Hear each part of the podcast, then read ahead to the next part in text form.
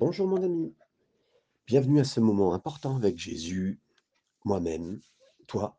Ensemble, nous allons dans la présence du Seigneur. Merci Seigneur de ce que c'est Jésus lui-même qui nous fait entrer dans ce lieu et c'est presque même le sujet global et central d'Hébreu. Nous sommes arrivés au chapitre 7 et euh, nous allons avoir un moment autour de Melchisédek qui est un personnage important. Et j'aimerais vous rappeler euh, des prises d'otages. Beaucoup de prises d'otages ont été très importantes. Euh, cette fameuse é- école où euh, un millier d'enfants, je crois, ont été pris euh, en Tchétchénie, euh, mis en otage, assez connu dans le monde. Il y a eu aussi euh, Ingrid Betancourt qui a été pris en otage. Beaucoup d'otages assez connus hein, dans, dans les dernières années. Mais ce n'est rien par rapport à l'histoire qu'on connaît, la plus grande histoire dans Genèse 14. Si vous vous souvenez, euh, Tidal et quelques rois avaient envahi la région euh, autour de Sodome et Gomorre. Et euh, ils avaient conquis cinq cités assez importantes dans ce moment-là. Et euh, il y a cinq rois qui ont emporté une foule d'otages et toutes sortes de marchandises et d'objets et de personnes à cet instant. Et l'un d'entre eux fut importé par l'attaque de Kedorlaomer. C'était un homme du nom de Lot. C'était le neveu d'Abraham.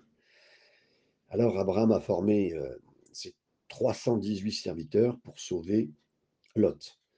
Et euh, ces 318 contre l'armée combinée de quatre rois, ces quatre rois, euh, pourtant, ben, les Écritures rapportent que non seulement les hommes d'Abraham ont sauvé chaque personne, mais qu'ils ont également récupéré tous les biens matériels qui avaient été volés. Ce faisant, euh, Abraham a fait passer euh, le raid à NTB vraiment pour un jeu d'enfant et pour dire ça a été euh, un- juste un, juste un petit une facilité énorme de le faire. Et sur le chemin du retour, Abraham a rencontré un, personnage mys- mystérieux qui était nommé Melchisédek. Alors on lit ensemble, c'est euh, ce premier verset, en effet, ce Melchisédek, roi de Salem, sacrificateur du Dieu très haut, qui alla au devant d'Abraham lorsqu'il revenait de la défaite des rois, qui le bénit et à qui Abraham donna la dîme de tout. Donc, Melchisédek, ce roi de Salem, littéralement donc de Jérusalem. Et à Jérusalem, la ville, la ville du grand roi, et là, Melchisédek était le euh, roi du grand roi. C'est très étonnant hein, de voir cela. Et il nous est dit ici qu'il était roi de Salem, sacrificateur du Dieu très haut.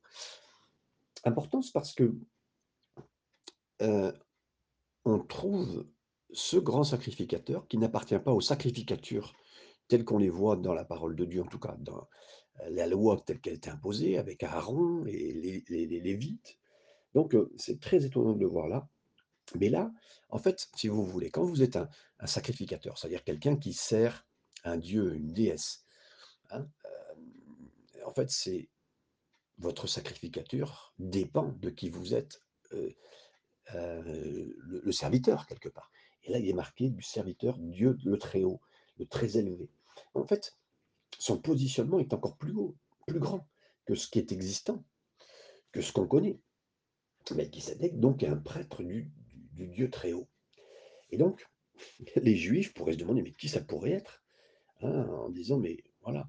Et vous savez, en même temps, la loi, elle interdisait à quelqu'un d'être roi et prêtre, alors que c'est ce qu'il était lui.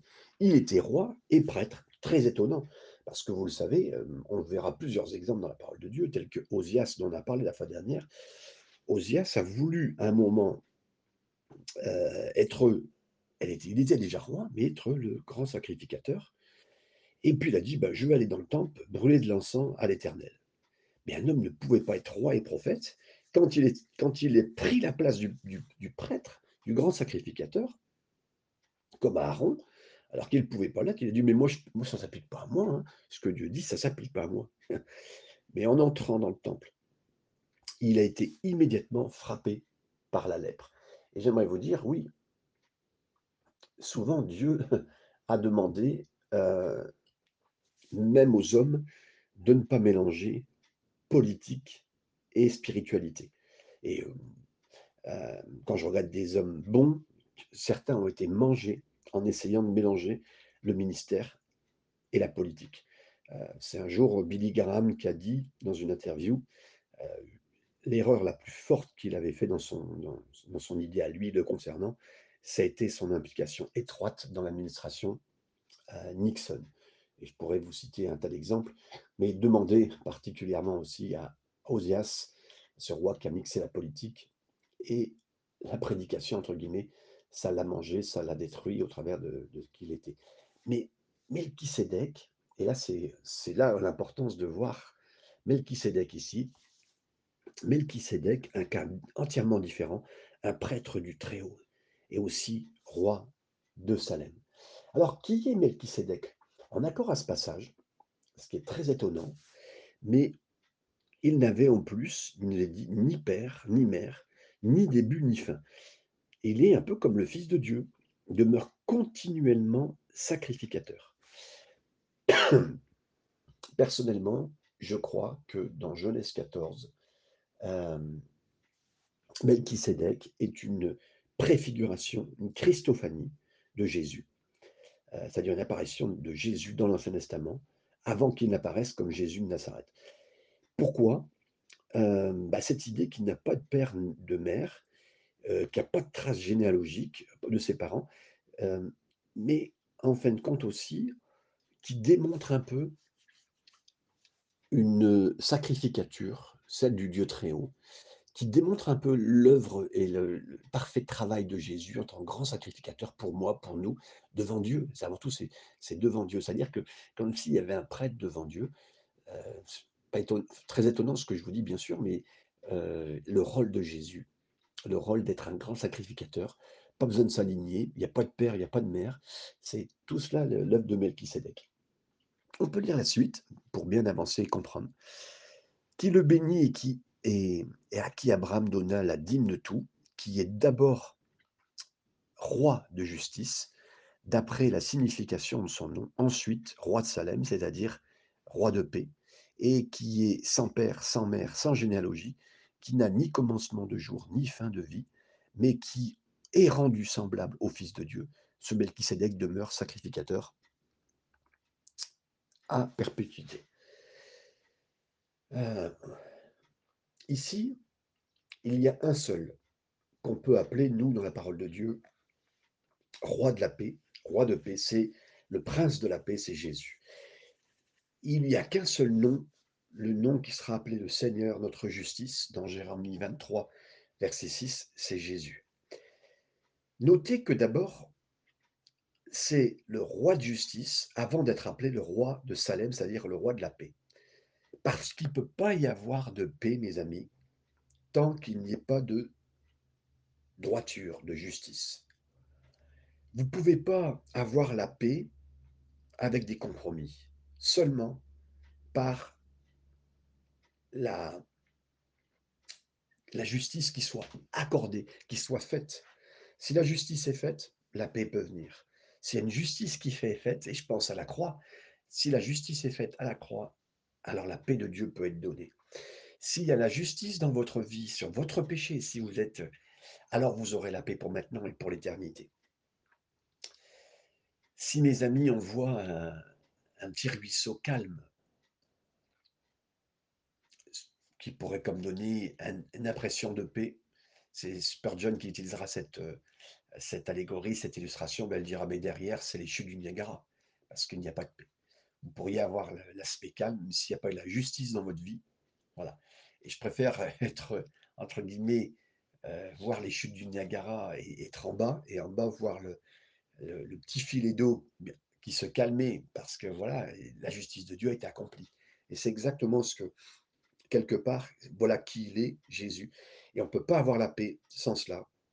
On ne peut pas avoir la paix en concluant des accords avec un ennemi. Il n'y a pas de paix avec les méchants, comme le disait 48, 22. Il faut donc la justice avant d'avoir la vraie paix, et que ce soit à l'intérieur ou à l'échelle internationale, dans le cœur le Seigneur sait. Le verset 4, donc nous continuons. Considérez combien est celui est grand, celui auquel le patriarche Abraham donna la dîme du butin. Tout de suite, rapidement, on replace, on redit, ben, si Abraham, le père Abraham, votre père Abraham, a donné la dîme à quelqu'un d'important, mais combien c'était important? Alors bien sûr, euh, certains diront, mais moi je ne crois pas à la dîme, euh, voilà, c'est parce que c'est une partie de la loi, mais bien avant la loi. Et là, on a ce personnage qui vient ici, à qui on donne la dîme, Melchisedec. Et là, c'est pour vraiment dépasser la loi, dépasser les cadres, dépasser. Et Jésus est au-delà des lois, au-delà de, au-delà. La loi ne peut pas nous permettre d'accomplir quoi que ce soit, mes amis. La loi est juste, comme dirait quelqu'un, une expertise incroyable pour nous montrer qu'on est pécheur mais n'a aucune force en elle-même et aucune capacité de nous aider à faire quoi que ce soit. Donc, quand on voit même l'image au départ de ce, don euh, qui a été fait, de l'argent qui a été donné, et puis là, Abraham tout de suite a donné à, cet homme, quelque part, ça a été euh, presque inné à l'intérieur de donner. Et mes amis, j'aimerais vous dire que pour moi, la dîme, c'est vraiment quelque chose que Dieu a initié au-delà de la loi pour dire, mais oui Seigneur, tout me vient de toi et encore tu ne me demandes pas tout. Euh, tu, me demandes, tu me demandes de, garder 90% pour moi et de, te donner à peine 10% sur ce que tu me donnes. Merci mon Dieu, parce que c'est toi qui me donnes tout, mais tu me demandes quand même une reconnaissance. Et puis, ne jamais oublier qui tu es. Et c'est ça. Et au-delà de tout ça, parce que euh, c'est l'œuvre de Jésus, c'est reconnaître Jésus, reconnaître Melchisedec, son rôle devant Dieu. Et, c'est tellement beau de le voir comme cela. Même Jésus dira, mais euh, faites pas comme les, pharisiens dans Matthieu 23, 23, comme on a cité la fin dernière, qui eux, ne, euh, pour un terme de justice, seraient capables de pas donner. Non, non, non, il y a vraiment de la libéralité, de la générosité derrière un cœur qui donne au Seigneur. Faites, faites ça. C'est tellement important. Je ne veux pas voler Dieu, je ne veux. Et c'est pas une question même de voler Dieu avant tout, c'est Dieu veut un cœur généreux comme lui, un cœur généreux. C'est ça qu'il nous demande. Versets 5 à 10, nous allons continuer. ceux des fils de Lévi qui exercent le sacerdoce au moins, d'après la loi, l'ordre du lever de la dîme sur le peuple, c'est-à-dire sur leurs frères, qui cependant sont issus des reins d'Abraham. Et lui, qui ne dirait pas d'eux son origine, il leva la dîme sur Abraham. Et il bénit celui qui avait les promesses. Or, c'est sans contredit l'inférieur qui est béni par le supérieur. Et ici, ceux qui perçoivent la dîme sont des hommes mortels. Mais là, c'est celui dont euh, il est attesté qu'il est vivant. De plus, Lévi qui perçoit la dîme l'a payé, pour ainsi dire, par Abraham, et il était encore dans les reins de son père lorsque Melchisédek alla au-devant d'Abraham. Alors, il nous est dit ici, dans ce passage, pas seulement Abraham a payé la dîme à Melchisédek, mais Abraham était le père de la nation d'Israël. Tout le sacerdoce lévitique a fait de même. C'est une preuve supplémentaire que Melchisédek était en effet digne d'un grand honneur. Euh, Abraham a plus tard mis la dîme en place euh, au travers de Moïse et les gens devaient payer cette dîme. Donc c'était euh, une reconnaissance qu'on payait à Abraham. Mais là, on a quelqu'un de plus grand que la loi, plus grand qu'Abraham, puisque Abraham s'est soumis, a été béni par Melchisédek, a donné la dîme à Melchisédek. Donc, pour ceux qui étaient, et là, euh, pour ceux qui étaient un peu intellectuels, qui ne croyaient pas en Jésus, ou qui ne voulaient pas aller plus loin avec Jésus, ou qui n'avaient plus de maturité pour faire assez de progrès en Jésus, il leur rappelle euh, les faits historiques hein, de, qui est, de de l'œuvre de Jésus, de, ce sacerdoce incroyable qu'on ne connaît pas, c'est-à-dire euh, puisque Dieu a initié des choses sur cette terre au niveau de la sacrificature pour avoir un contact avec Dieu, que les hommes représentent Dieu, soient représentés devant Dieu au travers d'un homme, ben là on a une plus grande sacrificature, quelqu'un qui nous représente tout le temps, qui et qui représente Dieu, et qui fait les allers-retours, et puis qui est là, qui est plus grand qu'Abraham et ce qu'Abraham a institué. Vous comprenez? C'est tellement important. Et donc là, il, essaie de faire une démonstration à tous ces Hébreux qui ne comprenaient pas, ces Hébreux chrétiens bien sûr. Si donc la perfection, verset 11, avait été possible par le sacerdoce lévitique, car c'est par le sacerdoce que repose la loi donnée au peuple, qu'était-il encore besoin qu'il partît un autre sacrificateur selon l'ordre de Melchisédek et non selon l'ordre d'Aaron? Donc là, après qu'Abraham se soit agenouillé, mes amis, et, euh, et se soit mis entièrement à cet instant, euh, il l'a adoré, il a adoré. On n'entend plus parler de Melchisedec pendant mille ans, jusqu'au psaume 110, où on lit qu'un prêtre ne viendrait pas d'Aaron et des Lévites, mais de l'ordre de Melchisedec. D'abord, on voit aussi, comme il est dit ici, que même Abraham, avec tout ce qu'il a engendré de bon, hein, Moïse, et puis la, suite, Israël, et tout ce qu'on veut, mais il y a quelque chose de plus grand. Et il y a aussi presque une impossibilité euh, dans, la loi, même dans Abraham, hein, mais il y a plus grand encore tout de suite. C'est un peu comme si on essaie de remettre à l'échelle des valeurs. Si Abraham, lui, s'est agenouillé devant cela, c'était important de comprendre. Et euh, il nous a dit ici, la perfection avait été. Si, donc la perfection avait été possible, c'est qu'elle n'est pas possible. Donc la perfection, écoutez bien, n'est pas possible dans le sacerdoce flamirtique. Ça veut dire quoi que ce soit, même que Dieu ait bien institué sur cette terre, des choses que même que Dieu a bien instituées sur cette terre, ne rend pas possible certaines choses. Comme la loi, un sacerdoce où il y avait la loi, ne, donne pas de possibilité. La loi, je vous l'ai dit tout à l'heure, on en a parlé, mais on, peut le redire, la loi ne donne pas de possibilité d'être sauvé. Elle vous permet de bien mesurer la grandeur de votre péché, que vous êtes un cœur pécheur, mais ne vous donne aucune solution de remède, de vaccin pour vous en sortir elle vous démontre bien la grandeur de chacun de vos péchés, vont vous chercher dans les détails.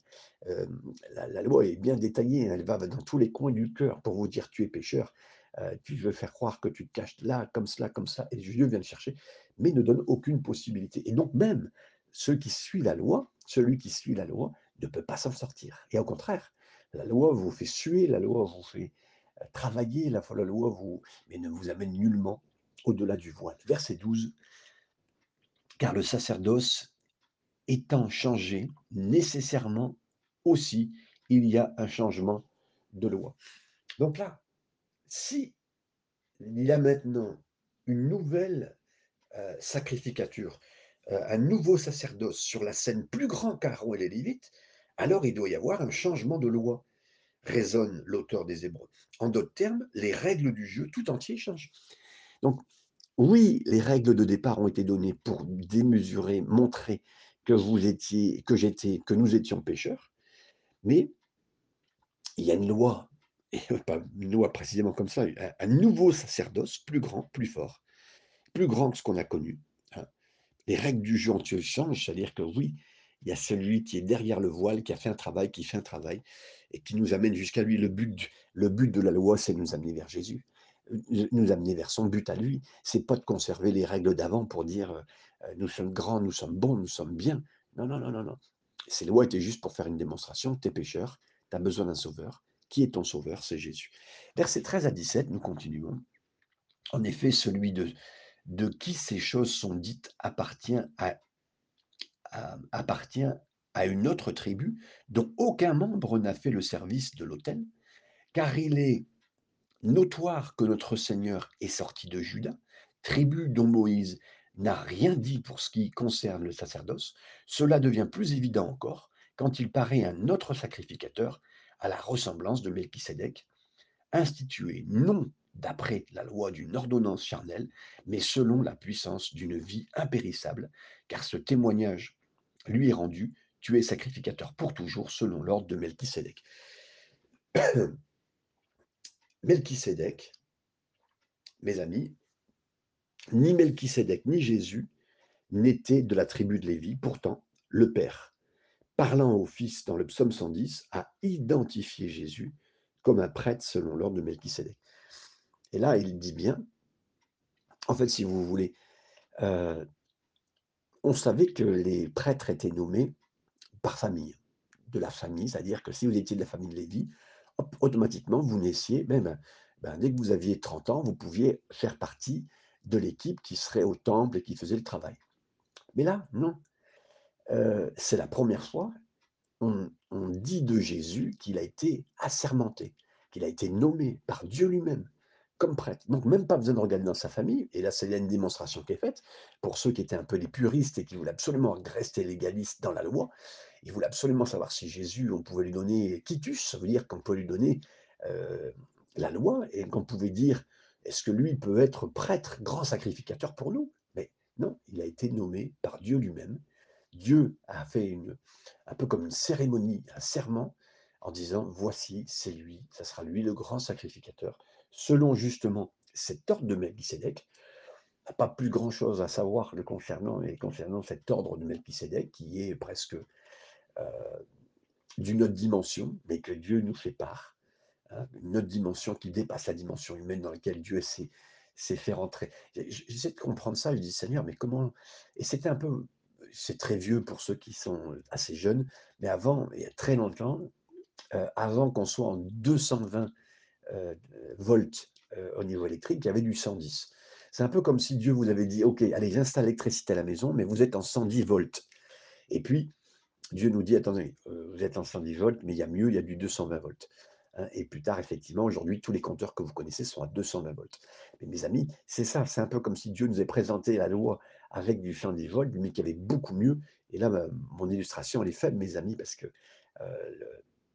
l'électricité d'avant, c'était des, plombs, euh, c'était du plomb, et puis s'il y avait trop d'électricité, le plomb fondait. Euh, voilà. Aujourd'hui, on n'est même plus au plomb, ça saute tout simplement, mais on peut le remettre si on rééquilibre ce qu'il faut au niveau électrique. Mais voilà, mes amis, c'est ça ce que Dieu est en train de nous dire, c'est qu'il y a quelque chose de plus grand. Ne vous contentez pas ce que vous voyez, et puis restez pas coincés dans tout cela. J'ai préparé, j'ai fait mieux pour vous aider, pour vous sauver. Verset 18-19. Il y a ainsi abolition d'une ordonnance antérieure à cause de son impuissance et de son utilité, car la loi n'a rien amené à la perfection. Écoutez bien, lisez bien, la loi n'a rien amené à la perfection, dans sa perfection. Comme je vous le disais tout à l'heure, l'expertise de la loi, elle est très bonne pour montrer qu'on est pécheur, mais n'amène nullement à la perfection. Gardez ce verset, soulignez-le, donnez-le à qui vous voulez, donnez-le aux à des témoins de Jéhovah, à des gens qui veulent vous ramener dans la loi. Euh, donnez-le à des, à des, des adventistes du septième jour, adventistes simplement aussi, parce qu'il y a plusieurs adventistes. Voilà. La seule chose que la loi rend parfaite, c'est la compréhension que personne ne peut la garder. Personne ne peut garder la loi. C'est tout. Par conséquent, Aaron et les Lévites faisaient partie d'un système incapable de vous rendre, de me rendre parfait. Et c'est ça qui est important mes amis, donc de bien comprendre, et toujours la loi ne nous amène qu'à une seule chose, à une personne, à un sauveur, quelqu'un qui peut vous sauver. Et donc la loi, comprenez bien, si elle ne vous emmène pas là, la loi, à un moment où vous lisez même la parole de Dieu qui va vous condamner, c'est que le Seigneur est en train de vous dire, va Jésus, va Jésus. Et c'est ça, je vous fais une histoire courte, un chemin court, mais c'est exactement ça. Ensuite, la fin du verset 19 qu'on a lu, car la loi n'a rien amené à la perfection et introduction d'une meilleure espérance, par laquelle nous nous approchons de Dieu. Oui, la meilleure espérance, l'encre qui fait que, qui nous rend parfait, c'est Jésus. C'est Jésus. C'est l'encre, il a fait un chemin, il nous a amené, et heureusement, euh, si Jésus est l'autre côté du, ciel, là, il peut nous faire entrer dans le ciel. Et donc, c'est grâce à son travail, grâce à son œuvre, il prie pour nous. On va le voir encore là dans ce passage.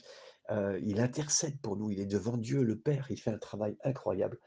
Et le verset 20 et 21 qu'on peut continuer à lire, nous dit euh, Et comme cela n'a pas eu lieu sans serment, car tandis que les Lévites sont devenus sacrificateurs sans serment, Jésus l'est devenu avec serment pour celui qui lui a dit Le Seigneur a juré, et il ne se repentira pas tu es sacrificateur pour toujours selon l'ordre de Melchisédek. On en parlait tout à l'heure, je vous en parlais, la, sacrificateur des prêtres, de lévites de l'époque, euh, eux, ils n'avaient aucune cérémonie, alors que Jésus a été reconnu par une cérémonie du Père, comme le, dit le psaume 110. Il dit voilà, c'est c'est lui. Et là, c'est pas par naissance, entre guillemets, c'est Dieu a dit c'est lui. Même si c'était le Fils de Dieu, mais je veux dire, voilà, c'est tellement beau de voir ce qui est fait et, de démontrer, et pour nous aider, pas pour nous coincer, mais pour dire, voilà, j'ai établi mon fils, j'ai établi, c'est lui qui fait ce rôle pour moi, c'est le cœur de Dieu, c'est une démonstration de son, de son cœur pour nous, afin de nous amener, fais tout pour que vous soyez amenés à moi, il y a un chemin, Et un chemin, ce chemin, c'est Jésus. C'est lui qui a fait tout ce qu'il fallait pour la justice, à la croix. C'est lui qui, vous, qui, qui, qui fait que ma justice à moi, qui est très forte, qui est puissante, qui, qui peut, que personne ne pourrait tenir, est tombée sur lui. C'est tout ce rôle-là. Et c'est ça qui est extraordinaire. Verset 22, 23. Jésus est par cela même le garant d'une alliance plus excellente.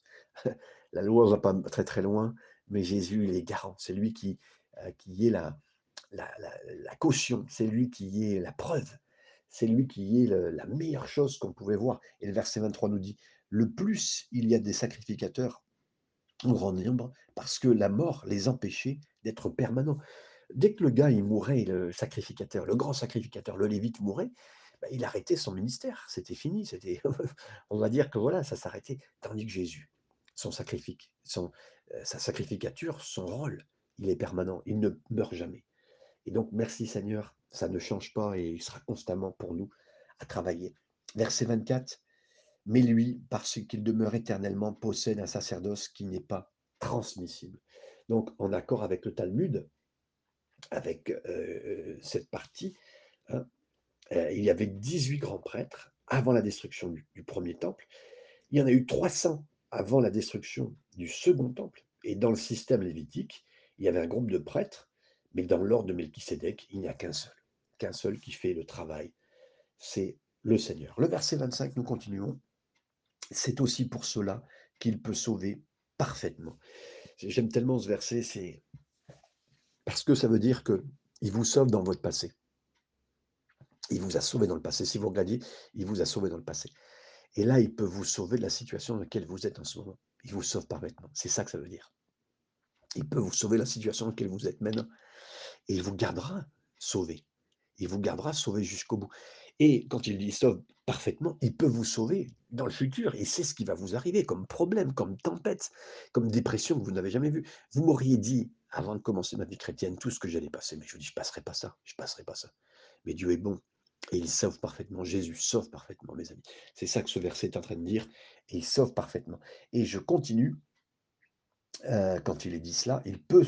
C'est aussi pour cela qu'il peut sauver parfaitement ceux qui s'approchent de Dieu par lui, étant toujours vivants pour intercéder en leur faveur.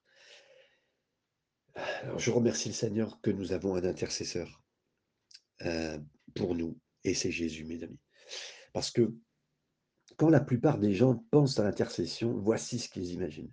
Ah, j'ai encore péché. Et Jésus, ils se disent, mon intercesseur, il plaide ma cause devant le Père. Puis Dieu leur dit, bah, ok, j'entends ta présentation, mon fils. Hein. Donc, tu es l'intercesseur. Euh, les charges contre telle personne, contre Fabien, contre qui que ce soit que vous êtes, sont abandonnées. Mais non, attendez, c'est pas ce qui se passe. Au chapitre premier, on a vu que après avoir tout purgé nos péchés, Jésus est allé à la droite du trône de Dieu et s'est assis. Par conséquent, euh, Romains 8 déclare qu'il est à la droite du Père en train d'intercéder. Il ne le fait pas avec ses paroles, mais avec ses blessures. Vous savez, il y a des gens qui sont venus des fois en justice, les uns contre les autres, ils présentent des preuves, des preuves, des preuves, des preuves. À la fin, on sait ce qu'on a fait. Et si vous avez gagné votre cas, c'est fini. On ne veut pas revenir dessus, ça a été gagné. Euh, il y a des- certains peuvent faire appel, et c'est vrai que les appels continuent, c'est pas le point. Le point est de dire que Jésus, maintenant, il est assis à côté du Père. C'est-à-dire que le cas, il est gagné. La chose est faite. On ne reviendra pas en arrière. Il n'y a que nous qui pourrons en arrière. C'est pas Dieu. C'est pas Jésus a fait son rôle. Il est à côté du, du Père. Et en plus, les preuves sont gardées euh, comme quoi nous avons gagné. Ça veut dire que si on ouvre le dossier, on a vu que toutes les preuves qui ont été gagnées, c'est la mort de Jésus pour nous. Et aujourd'hui, qu'est-ce qui parle pour nous à côté du Père? Ce sont les marques du corps dans Jésus, sur Jésus, les marques sur son corps, parce que la Bible, elle dit bien qu'on verra au ciel un agneau immolé, on verra Jésus avec les marques sur son corps, dans ses mains, dans ses pieds. Et vous savez, quand euh, c'est pour ça que c'est important, quand, Marc, euh, quand Thomas ne croyait pas en Jésus, il a dit Ah, mais moi, si je vois, si je vois Jésus, même si je voyais les marques, j'y croirais pas. Et il fallait que je, mette mes mains dedans. Jésus est venu vers lui, il n'a pas demandé de mettre ses mains dans, dans les trous, il lui a dit, il n'a pas fait une démonstration de doctrine, mes amis, et il a dit, touche mes blessures. dans Jean chapitre 20, verset 27. Il a dit ça juste pour que, quelque part, euh, Thomas puisse croire et Thomas a cru. Thomas a été touché. Et comme le Père est touché dans, la présence au ciel, il voit ce que Jésus a fait. Et je remercie le Seigneur pour ce qu'il a fait pour nous, pour vous. Versets 26 à 28. Il nous, convenait, en effet d'avoir un souverain sacrificateur comme lui, saint, innocent, sans tache, séparé des pécheurs, le plus élevé que les cieux, qui n'a pas besoin, comme les souverains sacrificateurs, d'offrir chaque jour des sacrifices.